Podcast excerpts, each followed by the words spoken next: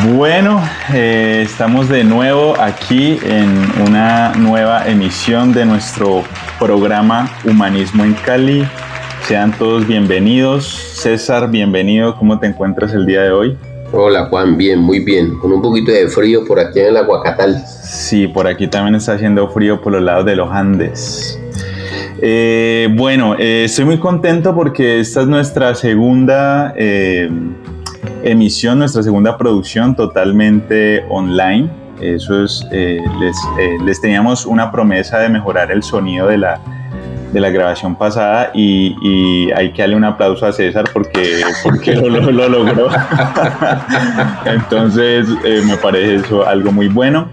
Recordarles a todos nuestros pensadores, Hugo, Paco y Luis y toda su, su gallada de, de amigos, que nos eh, pueden encontrar en nuestras redes sociales, en, en, Twitter y en las principales plataformas eh, de difusión de podcast, para que compartan allí con los amigos y con... con Oiga, me, me, me, di cuenta que han vuelto Mini y Daisy. También están ahí, sí, también sí, están ahí vuelto, pilosas. Muy necesario, ¿eh? Muy necesario esa participación. Eh, bueno, César, y para el día de hoy eh, tenemos eh, con orgullo decirlo y, y, lo digo con orgullo porque es un gran logro para Humanismo en Cali retomar nuestra, nuestro, digamos, nuestro propósito que es compartir nuestras inquietudes, sembrar inquietudes con personas y que esas personas que nos escuchan, amigos, colegas, también compartan sus inquietudes con nosotros. Recordemos que, que aquí no, no, no eh, buscamos eh, decir más que, que, preguntarnos cosas sobre, sobre el mundo, sobre la vida y, sembrar inquietudes. ¿no? Hoy tenemos un invitado muy especial, eh, Gabriel. Gabriel, que me gustaría que César lo, lo, lo presentara con todos los honores, por favor. Hola Gabriel, ¿cómo estás? Bienvenido.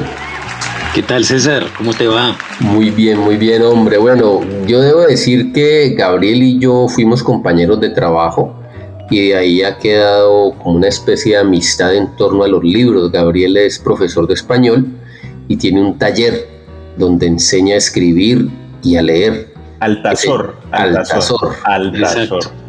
Eh, eh, Gabriel, cuéntanos un poquitico, bienvenido Gabriel, y cuéntanos un poquitico sobre Altazor así rápidamente, ¿de qué se trata Altazor? Bueno, primero, pues muchas gracias por la invitación, muy contento de, estar aquí con ustedes, de volver a conversar con César, de conocerte a vos, Juan. Gracias. Hombre. Y, y bueno, pues lo que es Altazor, lo que es el taller Altazor, pues es como una comunidad, una familia alrededor de los libros, alrededor de la lectura y de la creación literaria. Entonces, desde el año 2014 nos reunimos para leer, para deconstruir textos, para debatir y para escribir. Se escribe mucho, cuentos, poemas. Es, es básicamente eso, un, un, taller de escritura que, que se volvió como una especie de hoguera en la que se reúne la gente para pensar. A, y a quemar cosas también. Exacto. sí, se quema mucha cosa ahí Oiga, de prejuicios bueno. y de cosas, ¿no? Qué bueno. bueno. Esa, me gusta esa analogía de, de, la hoguera, ¿no? Uno se, se, reconforta en la hoguera, pero también quema lo que no necesita, ¿no? Exacto. Bueno, eh, Gabriel, eh, te invitamos hoy acá a conversar, a conversar, a hacernos preguntas. Eh, ¿qué, ¿qué, te inquieta a vos de la vida? ¿Qué, pregunta? ¿Qué, ¿Qué, te guía en este, en este mundo de las preguntas? Pues mira, a mí me, inquieta mucho siempre lo que tiene que ver con el lenguaje, con el discurso, porque pues ese es como mi terreno, y, con la lectura. Y creo que vivimos un tiempo bastante complejo, un, un tiempo bastante como banal, en cierto modo, como muy, muy de la velocidad. Y pues el, el, el acto de la lectura, de la reflexión, se, se, hace muy complejo. Entonces, yo creo que vale la pena discutir alrededor de de el peso que tienen las redes sociales, el peso que tiene como las nuevas tecnologías en nuestra manera de pensar. Ahí me remito, me, remito a un, a un libro que, estoy leyendo, no lo he terminado, pero que me tiene pues muy, me tiene cabezón, me tiene pensando y, sobre todo por la época en que fue escrito. Es un libro que se llama Divertirse hasta morir, lo recomiendo mucho, de, Neil Postman. es un libro escrito en 1985. El hombre lo escribe como contestando a, Orwell, diciendo, bueno, lo que Orwell pensó en 1984 de que íbamos a ser una sociedad que el miedo nos iba a, dominar y que el poder nos iba a oprimir a través del miedo, no se cumplió. Él dice, eso no se cumplió. Se cumplió eh, el sueño, la pesadilla de, de, de Huxley, de un mundo feliz. Y dice, estamos en el mundo del el show business por la televisión. Todos los discursos se transformaron porque el medio transforma los discursos. El hombre, el hombre se, se adhiere a una frase de, de McHullan que dice que el medio es el mensaje. Entonces yo digo, bueno, ese man escribió eso cuando estaba era la televisión. Y ahora que digamos la televisión un poco como que ha muerto, y estamos en la época de las redes sociales. Yo creo que ese, libro es mucho más vigente ahora que en el momento en que él, que él pensó esto de la, de la diversión, pues como, como dominio de, los discursos. ese es el tema que yo les propongo. Pues Cómo la tecnología nos puso a pensar de otra manera. Pues mira que, pues mira, yo te iba a preguntar una cosa, porque yo, yo la verdad es que no, o sea, yo, yo no leo mucho, yo apenas, yo le decía a César, yo, pues yo soy ignorante, ¿me entendés? Yo comencé a leer hace muy poco, la verdad, me, me, inquieta mucho descubrir el mundo a través de, del pensamiento de otros, eso me parece súper interesante. Em, y, digamos que todo esto parte de, de una idea y es que eh, en el mundo, eh, eh, digamos, eh, los discursos van, van saliendo a partir de cuestionamientos, ¿no? Me llamó mucho la idea que, comentas ahí de este libro de que, de que el mundo, digamos, de, miedo que, que, profetizaba Orwell, si así se puede decir, pues que no, no, no, se cumple y se cumple es el, el mundo este de la felicidad, ¿no? Pero entonces me hace, me hace pensar eso, que, que uno podría también pensar en un, eh, pensarse en un ser que, que, transita entre mundos, ¿no? Porque, porque yo hay, días en que me levanto, eh, eh, mi mundo está plagado de miedo. Y, hay días en que me levanto en un mundo plagado de felicidad. Y hay días en que me levanto plagado en un, mundo de, de, incredulidad, de, sí, entonces como que, eh, como que los, los, discursos, o sea, mejor dicho, pregunto en lugar de afirmar, ¿se puede caer un discurso como estos eh, dependiendo de cómo la persona se levante en el día? Pues mira, yo creo que podemos hacer una revisión de, de lo que ha sido el pensamiento en relación con la tecnología. Sí. Por ejemplo, en la antigüedad, pues no, todo era oral. Todo era oral. las personas se aprendían las cosas de memoria para transmitirlas, ¿no? Las historias y lo que era importante. Se lo tenían que memorizar en canciones, poesía, toda la tradición oral. Aparece una tecnología que es la escritura. y, y, existe un, una ruptura. O sea, con la escritura se cambia la forma de comunicar, ya no se tienen que aprender las cosas de memoria, entonces ya no se dicen de la misma manera. Entonces, eh, por ejemplo, la Odisea y la Iliada están configuradas para ser memorizadas y por eso hay muchas repeticiones. Por eso hay el epíteto, para poder recordar cómo, quién es Ulises, Fecundo en Ardides. Con la escritura ya no es necesario eso hay, hay muchos, hay muchos, hay mucho choque ahí cuando aparece una tecnología. Entonces, vivimos un montón de tiempo, de, años, milenios, eh, oral. Luego, eh, escrito. Llevamos, llevamos relativamente... Eh, Como 3.000 años de escritura. De, escritura, ¿no? Sí. Y de repente pasamos de una cultura de la escritura donde hay que pensar de una forma. Si tú escribes, tú asumes que alguien lo va a leer. Mm. Y, y, si esa persona te va a leer, te tiene que entender. Y hay una relación entre lector y escritor. Sino que nosotros hemos hemos crecido en una sociedad como híbrida y no, y no vemos la dimensión de eso. En este libro que les digo de, Postman hay unas anécdotas interesantísimas. Por ejemplo, está la, anécdota de que en, el siglo XVIII, XIX, cuando hacían debates, los, los que iban a debatir escribían sus discursos, los escribían. Y luego lo, lo que hacían era leerlos. Y los discursos duraban ocho horas, cinco horas, así una cosa loca. La gente, y el, el, por ejemplo, digamos que vamos a debatir César y yo, y, arranca César. Y él, y, él, y él empieza a leer lo que trajo. Mientras César está leyendo, yo ya tengo preparado lo mío, pensando en cómo César va a exponer, que ya lo conozco, y ya traigo unos argumentos. Pero mientras él está hablando, yo también tomo notas y escribo como respuesta a, lo, que le, a lo que él ha planteado. Y esos debates duraban un montón de tiempo y la gente se los aguantaba. Ahora que aparecen nuevas tecnologías no se puede hacer eso.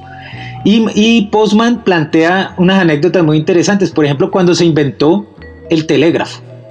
Él dice, estábamos en la, en la época de la imprenta, los años gloriosos pues del pensamiento, y alguien se inventó el telégrafo, que te podía comunicar fácilmente, inmediatamente con una persona que está en otra ciudad.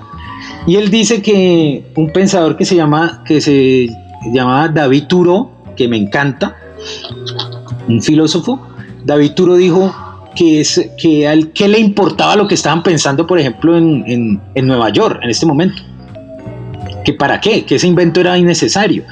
Y, y, prácticamente Turo vaticinó lo que es el Twitter, lo que es el Facebook. Dijo, ahora que que hay esta inmediatez de que alguien puede saber lo que pasa en otra ciudad que está a miles de kilómetros y se vuelve como novedad, lo que va a llegar es que la reina de Inglaterra le tiró un pedo. Y eso va a ser noticia solo porque se, se pudo comunicar uno con esa gente. Entonces, él decía que el respeto de la reina, ¿no? Entonces, entonces, interesante, porque ahora que aparecen las nuevas tecnologías, cambian la estructura del pensamiento por ejemplo, la gente no tiene paciencia. La gente, eh, ahora tú le mandas una nota de voz y ya no, que eso es un podcast, porque duró dos minutos la nota de voz, un minuto. Uy, sí, eso, eso es. Y ya creó WhatsApp un botoncito para que tú le aceleres la velocidad al mensaje porque la gente no tiene paciencia. La gente todo es ahora inmediato. Mira que lo que... la tecnología cambia. Ve, ahí está, ahí está hablando César, pero, pero súbele un poquito, César, a tu micrófono. Le, bajaste a, ¿Le bajaste a cuánto? A los decibeles, a cero me dijiste. A ponerlo, ponerlo por ahí en 10. No, ya César se volvió un experto, entonces podría subirle a 20. ¿Ahí se oye bien? Ahí ya, ahí ya. Perfecto, César. Eh, mira que ahora lo que decía. César, César, se te pasó, ponele en 10, ponele en 10. Es que estamos aquí con todo este tema de la producción online, que es todo un, todo un tema. Entonces, bueno, ya hablaremos de eso en otro capítulo. Adelante, César. Que ahora lo, lo que mencionaba Gabo en su discurso de la aparición de la escritura como tecnología y de la configuración de nosotros a partir de lo tecnológico me hizo acordar de, de dos texticos, Platón y Eco, ¿cierto? Platón, hay un diálogo donde él critica la aparición de la escritura en boca de Sócrates. Sócrates eh, se queja contra el dios Tot, un dios egipcio que es el dios de la escritura, y dice que la escritura va a evitar que los hombres pensemos, porque vamos a empezar a memorizar. ¿no? Y y Humberto Eco también cuestiona mucho eso de, los, de las redes sociales, ¿no? Porque le da voz a, a quienes no podían acceder a una voz. Es decir, se supone que había un filtro y que no todo el mundo podía hablar porque no todo el mundo va a hablar, ¿cierto? Cuando Gabo da el ejemplo de que la reina se tira un pedo, ¿y eso qué necesidad tiene? O sea, a mí qué me interesa eso. Y el problema es que hay personas que utilizan las redes y personas que tienen mucha influencia y entonces cualquier cosa que digan pasa sin filtro y entonces eso se convierte como en una verdad. Y entonces se le da credibilidad a algo que es una estupidez, ¿no? Y, eso es, eso es, pues imagínense qué, qué, lío tan tenaz, ¿no? Total, o sea, ahora, ahora se le pide incluso a estos personajes que tú llamas como que son populares, que los llaman influenciadores, se les pide que opinen. Entonces un tipo que no tiene nada que dar, sino digamos chistes o cosas así, eh, se le pide que opine en asuntos políticos. ah, sí, no, es una obligación, sí, señor, es una obligación. Como es famoso, tiene que opinar sobre política y tiene que opinar a favor de quien le está exigiendo que opine, ¿no? Exacto. Y algo que, me parece muy interesante del, libro de, de, Postman es que él dice que nosotros vemos el mundo a través de los medios con los que nos comunicamos, a través de nuestros discursos. Entonces, nuestros discursos ahora son Twitter, los videitos esos en TikTok. Eh, si es escrito es Twitter, o sea, poquitos caracteres. Y, una preponderancia de la imagen. O sea, lo visual le gana a, a lo escrito. Entonces, eso hace que, por ejemplo, el discurso político, que requiere quizás más que ningún otro discurso, que le prestemos mucha atención, porque si bien, digamos, un, locutor de fútbol exagera o generaliza o es parcial, pero bueno, eso no es tan importante. Pero cuando un político habla o cuando un medio de comunicación habla sobre política y, y, es parcial, si engaña, si es tendencioso, tendría que el espectador poder detectar eso pero no lo, no, no, no lo hacen, porque estamos metidos en estos discursos de la imagen, de la emoción, más que del intelecto. O sea, TikTok y eso apelan a emociones, apelan a emociones súper primarias. Por eso gana eh, el contenido de gente mostrando, peladas mostrando piel, eso es éxito. O gente haciendo reír, o gente haciendo cosas así que, que hacen dar tristeza o que conmueven de alguna manera, pero no que inviten a pensar. Yo por lo menos que creo contenido de literatura, recomiendo libros, eso, eso es un nicho muy pequeño. Lo mismo esto, lo que ustedes están haciendo, esto es un nicho. esto no es para un montón de gente, la gente se aburre. Es chiquitico, sí. De hecho, nosotros lo recomendamos para dormir. Para dormir. quedas, profundo como... sí. Una pildorita de humanismo en Cali cada noche y curado. Y curado insomnio. Entonces, entonces, mira que la tecnología, más que como tú planteabas, Juan, de que, bueno, ¿será que si hoy me levanto feliz o estoy triste, eh, yo veo el mundo de una manera u otra? O o, cómo no, es que el medio ya te transformó tu forma de, habitar el mundo. Entonces te, sale, por ejemplo, una persona que es candidata a la presidencia o a la alcaldía o a algo. Y te sale y te habla en un lenguaje eh, quizás complejo o te plantea ideas complejas. No. Llega el otro, plantea emociones lo plantea en un formato X y ese es el que va a tener más credibilidad. De, hecho, los políticos eh, usan la emocionalidad, ¿no? También en su discurso y para, para justamente tener eh, seguidores o tener personas que, que, apoyen su, forma de pensar. yo, yo creo algo, yo, yo creo, digo algo allí. eh, como nuestra, nuestra condición humana, seamos o no seamos, digámoslo así, cultos, cultivados, eh, críticos, eh, siempre va a tener ese componente irracional, ¿no? De la emocionalidad. el punto está y, digamos que para eso también creamos este espacio eh, para aprender a, digamos, a cultivar esa parte que nos permite no tragar tan entero nuestras propias emociones, o sea, dudar de ellas, dudar de, de, si esto es sano o no para la vida o incluso para la sociedad. sociedad.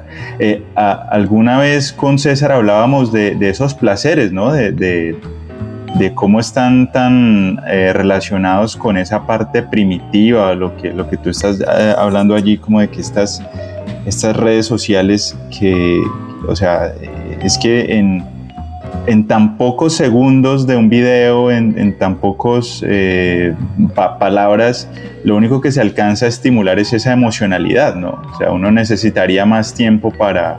Y se generan modas. Sí, ¿no? En, yo recuerdo mucho, por ejemplo, eh, eh, cómo un personaje en una novela se coloca una pañoleta o se peina de cierta manera, o un futbolista se peina de cierta manera, y ya las redes masifican eso y uno en la calle ve muchos jóvenes o personas también adultas, me imagino, con la pañoleta o con el peinado, ¿no?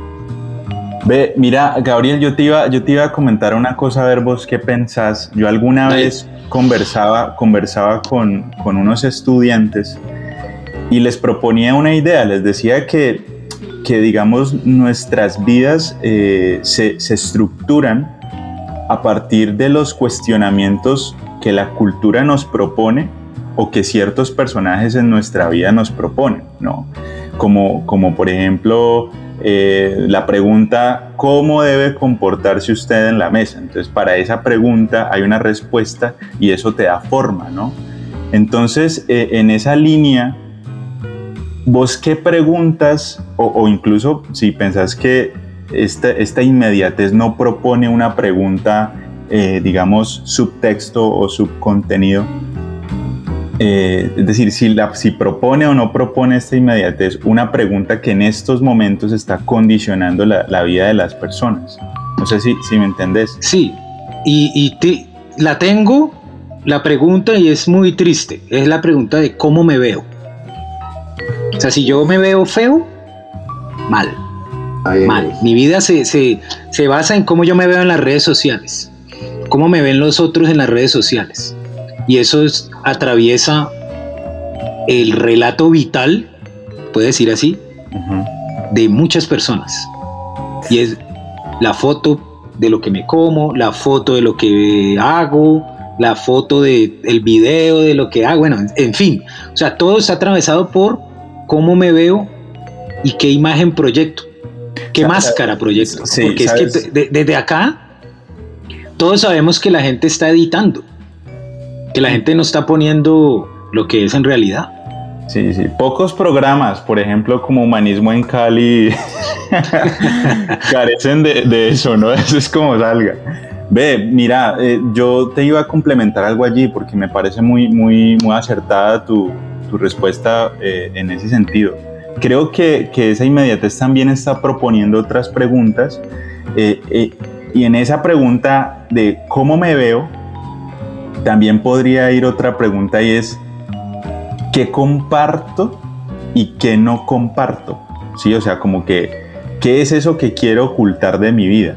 ¿No? Porque ahí el riesgo que creo yo que propone esta inmediatez es que, o esta cultura de, la tecnología y de, lo que se muestra, es que eh, sí, la gente está mostrando cosas bonitas y, y cómo me veo, pero, pero está negando de alguna manera ¿sí? Para sí mismo y para los demás, partes de su ser, partes de su existencia, y entonces no sé hasta qué punto, eh, eh, digamos, esas dos realidades no tengan un sano diálogo y pues se generen eh, semillas para futuros problemas sociales o qué sé yo. Claro, mira que si, si vamos a esta, a esta tesis de, de, Postman en, en, divertirse hasta morir, de que la tecnología introduce nuevas formas de pensar lo humano, de que cada vez que se inventa algo, el humano, aunque no sea un medio de comunicación, un invento, el reloj cambió la noción de cómo se vivía la vida, eh, ya hizo que la gente se preocupara por el tiempo, el que se inventaran, él dice algo muy interesante, dice que se inventara el microscopio, que decía, miren, hay algo que está más allá de lo que se ve, dice él, puede ser el germen del psicoanálisis, que plantea lo mismo. Oh, pucha de manera brillante, güey. Entonces, cada vez que hay un invento, trae ideas que son ideas que sobrepasan lo que ese invento eh, tiene como propósito en sí. Entonces, el celular, a mí se me ocurrieron, se me ocurrieron unas metáforas del celular o de las redes sociales. A ver, eh, mira, las redes sociales, primero pues ese nombre que tiene, ¿no? Redes sociales, que y, e internet.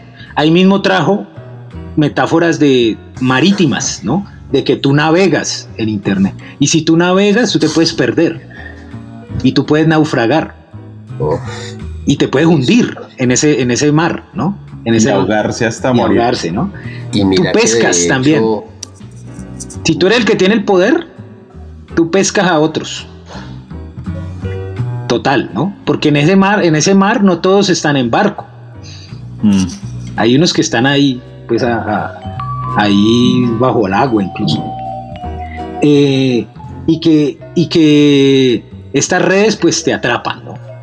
Es como la, más, la más evidente, esa metáfora. Entonces yo creo que sí, que, que inmersos en esta dinámica, muchas personas están, podemos decirlo así, como perdidas, incluso están como, que, como ciegas, no saben que están perdidos, no saben, no saben lo que les está pasando y van siguiendo un camino como aunque suene duro, un, camino como borregos que no conduce a ningún lado.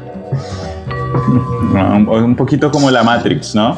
Mira, Total. mira que escuchando, escuchándote, Gabo, eh, tengo aquí como una serie de, de, no sé, caracteres que han salido a partir de eso y que son bastante críticos, que ojalá esos cinco que nos escuchan, Hugo, Paco, Luis Mini, Daisy, lo, lo, multipliquen, porque por ejemplo, vos mencionabas, ¿cierto? La, impaciencia, el afán, ¿no? Entonces ya se creó el, botoncito de escuchar más rápido para eh, minimizar ese tiempo de, de escuchar al otro. Se exige una postura política radical, ¿no? Es decir, tú eres influencer, tú eres músico, tú eres cantante, tú eres actor, eh, opina acerca de lo que está sucediendo. Y si llega a opinar contrario, ¿a qué problema? ¿No? O sea, se pierde el derecho a la, a la, elección. Sí, el pensamiento crítico. Claro. La credibilidad de la estupidez. Es decir, eh, Humberto Eco era muy duro cuando decía cualquier estúpido tiene voz. Y es escuchado hoy en día. Pero pues es cierto, hay gente que no dice cosa valiosa, hay gente que no opina cosa valiosa y lo que vende es eso, que se comió un huevo, que se echó no sé qué cosa en los ojos, que bueno. Eh, esa la parte de esa razón, que es lo que debe primar versus lo emocional, ¿no? Y que lastimosamente, como dijo Juan, aquí lo hablamos una vez, es nuestra condición natural, ¿cierto? Es decir, biológicamente somos así, lo que hay que hacer es trabajar la razón para que controle esa emoción. Apareció la parte del egocentrismo, ¿no? Eh, eh, voy a comer algo, estoy comiendo esto. Me tomo una cerveza, la foto a la cerveza, ¿no? Eh, em, estoy haciendo, o las personas vanidosas que se toman la fotico. En cualquier momento, siempre, si uno hiciera un recuento de fotos, sería la misma foto en diferentes lugares, ¿no? Y lo que vos decís, retocadita, ¿cierto? O sea que hay una cuestión de la aceptación personal, de la autoestima. ¿Por qué yo tengo que mostrarme tanto? O sea, ¿qué problema hay con la intimidad? ¿No? Y fuera de eso, lo último que dijiste que es brutal, la navegación sin ruta, ¿no? O sea, yo voy a donde me dicen que vaya, es un laberinto. y me puedo perder, puedo naufragar. O sea, ¿cuántas personas, cuántos jóvenes no se han quitado la vida por la estupidez de las redes sociales? No, no sé si vieron el documental que hizo Netflix, creo que lo hizo Netflix, yo lo vi en Netflix, sobre las redes sociales. Eh, sí, yo no, lo he visto, pero sí, sí sé que, no sé si lo hizo Netflix, pero sí. Sí, está ahí, hay uno, sobre el problema de las redes. Que ahora se me escapa el nombre, pero brutal, cómo ellos hicieron las redes sociales de una forma para que la gente no se despegue de eso. Ah, entonces sí fue el que yo vi, sí fue el que yo vi, que, que está hecho para cada persona y te te, te, invita a cada rato con lo que te gusta, entonces te manda mensajitos para que tú estés allí conectado, conectado, conectado. Y por medio de eso eh, venden, ¿no? O sea, mandan el comercial y todo eso. Sí, yo, yo, digo, yo digo así como para que nos vayamos acercando, solamente acercando a esos, a esos comentarios finales de esta, de esta charla que, que seguramente Gabriel, vamos a tener que continuar en, un par de programas por acá charlando, pero a ver, chévere, me dicen y yo de una. Hágale, de una. Sí, muy bacano tenerte por acá. Pues mira, eh, pienso que, eh, bueno, con, lo que, digamos, en, la misma línea que venía proponiendo esto de demostrar una parte de, tu vida y, otra que no se muestra, que creo que no es nuevo, o sea, no, no, esto no llega con, con las tecnologías digitales, ¿no? Eh, siempre el, humano, digamos, para, para, pertenecer a un grupo, eh, es necesario cumplir ciertas normas del grupo y pues si no, si no las cumple se ve excluido y pues eso va contra nuestra naturaleza social, ¿no? Eh, muy, muy arraigada en lo profundo. Eh, creo que el problema está en que eh, es, estas tecnologías de alguna manera no nos permiten la, aceptación de toda nuestra realidad, ¿no? o sea, castran pedazos de nuestra vida, entonces nos obligan a mostrar una partecita sí, una partecita no, y entonces esto comienza a generar una fragmentación de la persona y luego es eh, súper complejo llegar a reconciliaciones internas, ¿no? Hasta con episodios de nuestra vida personal. Yo diría que la invitación eh, que yo hago, yo propongo para las que nos escuchan, es eso, ¿no? Es que, es que se pregunten eh, ¿qué, ¿qué, tanto de su vida está siendo fragmentada por, por las redes sociales. Esa sería como una comentario allí. No sé ustedes qué piensan. Yo pienso que es una invitación a eso, a que tengamos esa capacidad de ser críticos y de tener un criterio formado, ¿cierto? Es decir, no porque alguien lo diga, tiene que ser verdad. Y, como que hay una relación o una asociación entre, entre fama y verdad, ¿cierto? Eh, es, curioso porque a veces, por ejemplo, hay personajes, no sé, que son específicos de la farándula y porque son muy populares, entonces se les invita a hablar de un tema como si fueran expertos en ese tema. No, ahí sí como dice el dicho, zapatero a tus zapatos, ¿cierto? Entonces yo debo tener claridad en eso. Es decir, no porque alguien lo dice, tiene que ser verdad. Primero, no, no, porque, no porque alguien lo diga zapatero. Exacto, sí. Eh, eh, que alguien va a hablar de mis zapatos, no necesariamente zapatero, es simplemente la opinión. O sea que tenemos que aprender a diferenciar entre saberes y opiniones y entre quién sabe y quién opina. Y esto de las redes sociales está lleno de gente que opina con convicción. Y entonces se cree que opinar con convicción es tener la razón. Y no es así. Pero sabe que es que, perdóneme, yo me le meto, pero es que sabe que esa es otra, otra situación de nuestra naturaleza humana. La convicción que observamos en los otros no, nos invita a seguirlos. Eso es de base, o sea, eso, eso está metido allá en el fondo. Y muy pocas personas, muy pocas personas verdaderamente tienen eh, la capacidad de de abstraerse de esa naturaleza y decir, me, siento atraído hacia, hacia este líder, hacia este influencer, pero quiero cuestionar lo que dice. Muy pocas personas tienen esa capacidad. Entonces, eh, que yo diría que esa capacidad, eso lo siembran los profes. Eso es, eso es un llamado para los profes de, de, primaria, ¿no? Desde chiquitos. Es decir, todos nos vamos a sentir atraídos hacia otros. Siempre va a haber una atracción, una, una gravitación hacia ideas, hacia, pero, pero debe existir esa, esa fuerza que también, esa fuerza contraria, ¿no? Que nos dice, hey, listo, esto es un comentario, esto es un científico que está hablando, que tiene pruebas, que usó métodos.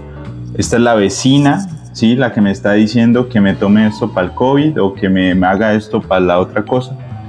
Entonces eh, hay que reconocer que hay personas que no tienen esa fuerza contraria, ¿sí? Y que están, están, están naufragando, más que en las redes y en el Internet, en su propia naturaleza humana. Y Juan, yo tengo, yo tengo también un interrogante y es, ahora lo que tú planteas de que los profesores pues tenemos que eh, fomentar ese pensamiento crítico, plantearle esas dudas a los estudiantes. Pues yo tengo una pregunta que, que es como sin respuesta, ¿no? ¿Importa al, al, ser humano de hoy en día, le importa pensar, le importa leer, o eso es importante, porque pareciera que tú le planteas a las personas eso y las personas se vuelven, no quieren, porque las personas quieren divertirse, las personas quieren pasarla bien. Ahí sí. Ahí sí. Y, yo te lo digo, y César yo creo que también lo, lo, lo vivió. O sea, tú le planteas cosas que para mí son un desafío intelectual y dice, chévere vivir ese, ese desafío, vamos a leer esto, vamos a, a cuestionar esto, y hay gente que le, que le importa un pepino. Sí, no, eh, Gabo, lo vivo. No lo viví, lo vivo. Sí, no, no, pues de hecho por eso, por eso salió este programa. Y toca, y lo más es que toca volver, tomar el discurso de las redes sociales para que pronto le hagan un poquito de caso. Miren, el, el, el episodio paradigmático de esto que les estoy diciendo que para mí es triste, mucha gente lo celebra, pero para mí no, es que nuestro gran pensador actualmente es un tipo que hace chistes, que es Juan Piz González. Uy, fue madre, sí. O sea, no hay un pensador, no hay un pensador. y el anterior era otro que también hacía chistes, que es eh, Jaime Garzón. Jaime Garzón. O sea, a Colombia, si no le dice las cosas mamando gallo, banalizando, no se lo cree. y, se ríen, y, o sea, ¿qué calo de Jaime? bueno. Sí, si lo que está diciendo Juan Pico, o sea, ya lo había hecho Jaime Garzón. Sí, Gabo, lo que estás planteando es brusco para nosotros los colombianos. Uy, sí, tenaz. Tenaz, tenaz. Es, brutal. Claro, o sea, eh, ¿dónde está nuestra capacidad de pensamiento? ¿no? somos más de eso, de la farándula, de la diversión que de la reflexión. O, alguna vez la tuvimos. Claro, aquí en Colombia grandes pensadores han existido y, buenos. Pero yo digo, ¿ahora importa? ¿A alguien le importa si tú piensas la situación? Joder, madre. Digamos, pensemos la situación política de Colombia. No, es resultado de esto, de un proceso histórico, de ta, ta, tal, y llega alguien y dice, no, te tira la arenga que, emociona. Mm. No, abajo tal cosa, arriba esto, la arenga para un partido de fútbol. Mm. Sí, es, la, es como la simplicidad del pensamiento, ¿no? La, incapacidad que tiene la gente de, por ejemplo, de, traducir un, un, problema político en su cotidianidad, por ejemplo. ¿no? E, eso, es, eso es una limitante y a la vez es un reto, un reto del pensamiento, porque eh, a, vos, ¿quién te va a venir a decir eh, eh, con todas las claridades del asunto cómo se va a traducir una reforma económica o laboral en tu cotidianidad? La gente no piensa eso porque volvemos a lo mismo, o sea, ya lo hemos eh, dicho varias veces aquí con César y es un planteamiento que, que, ojalá te puedas llevar también de aquí, Gabriel, para que en otro programa lo charlemos. Eh, si hay hambre, si hay hambre, si hay, si hay pobreza, es muy berraco, es muy berraco. O sea, uno de un millón se preguntarán cosas, porque hay una naturaleza eh, y es que cuando vos tenés hambre, cuando vos tenés unas carencias, eh, vos, o sea, la naturaleza humana es yo primero como, o sea, yo primero como, primero busco mi comida y luego miro a ver qué, qué, qué hago, ¿sí? Entonces por allá más adelante está esa situación de preguntarse por la vida, preguntarse por los otros, preguntarse por la sociedad. Primero está la supervivencia. Y eso es una cosa que, que viven muchos colombianos día a día, que se levantan en las calles. ¿sí? Vea, yo todos los días, para ponerlos en perspectiva, porque sé que muchos de nuestros cinco oyentes tienen esa realidad. se levantan, se levantan a buscar desayuno al, al, puesto de arepas del barrio. Y en el camino se, pueden encontrar dos o tres indigentes durmiendo y que, seguramente se van a levantar y no, y no se van a poder comer ni una arepa. Entonces, y otros que se levantan y se tienen que ir a trabajar sin comer. Entonces estoy seguro que en, en el bus o en la bicicleta o, mientras caminan no van a pensar en, en, nada de eso. Y entonces ahí es donde, donde los que tuvimos la suerte, porque yo digo que es una suerte, de ir a la escuela, de preguntarnos, de crear espacios como estos, tenemos la, la, famosa clase media, ¿no? Eh, tenemos la responsabilidad de transformar el país, porque muchas personas sencillamente no lo están pensando, o sea, están en su, eh, atrapados en su, en, su, en su espectro animal, emocional, ¿sí? Y es que todo lo tenemos, pero, pero también tenemos otros espectros, ¿no? Sí, sí, somos complejos. Sí, total, total.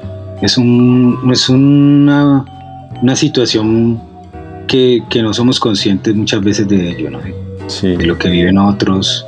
Eso no lo da, eso lo da la lectura. Yo pienso que la lectura es una herramienta poderosa para eso porque te hace eh, ponerte en los, en los zapatos del otro, imaginar al otro.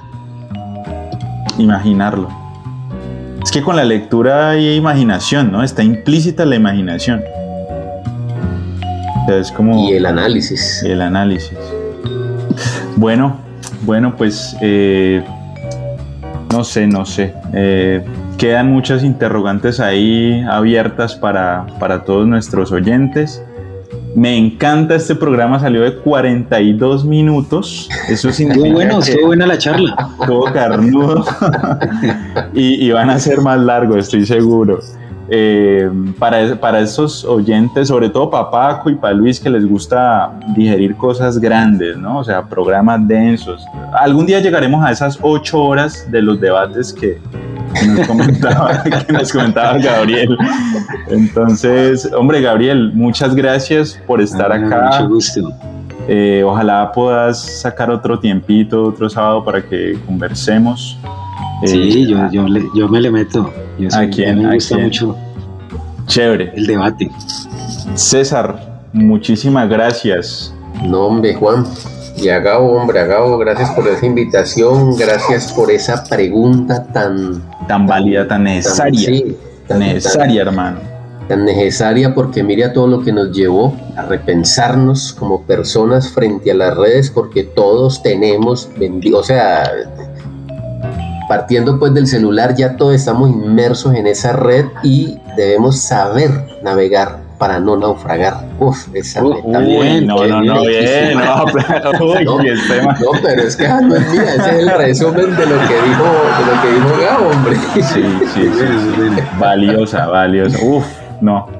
Es, ese va a ser el título del programa, ¿ves? Lo, lo bautizó, lo bautizó. Una pregunta, ¿dónde lo, ¿dónde lo suben? Bueno, pues íbamos a, hablar de eso. Pues eh, a todos nuestros oyentes nos pueden, nos pueden escuchar a través de las principales plataformas de podcast. En este momento nos encuentran en Spotify, nos encuentran en, también en Google Podcast. en Breaker, en Pocket Podcast y nos encuentran también en Radio Public. Es el, la otra plataforma. Y también en Anchor. Esas son las plataformas en las que encuentran nuestro programa. Y el enlace de esta, y el, enlace de esta de esta grabación nos llegará a nosotros, ¿no? Claro, que suba a cabo. Claro que sí. Claro que sí, claro que sí. Qué bien. Y bueno, les recordamos a todos nuestros oyentes que nos pueden escuchar todos los viernes eh, a partir de las 5 de la mañana se publica nuestro programa. Eh, muchas gracias a todos, muchas gracias Gabriel, a todos nuestros pensadores, César. Muchas gracias a todos, adiós, adiós. Un saludito muy especial a Mini Daisy, que no nos dejen, que sigan con nosotros. Exactamente. Bueno, y a todos nuestros pensadores, nos vemos en una próxima emisión de Humanismo en Cali. Adiós, adiós. Un abrazo.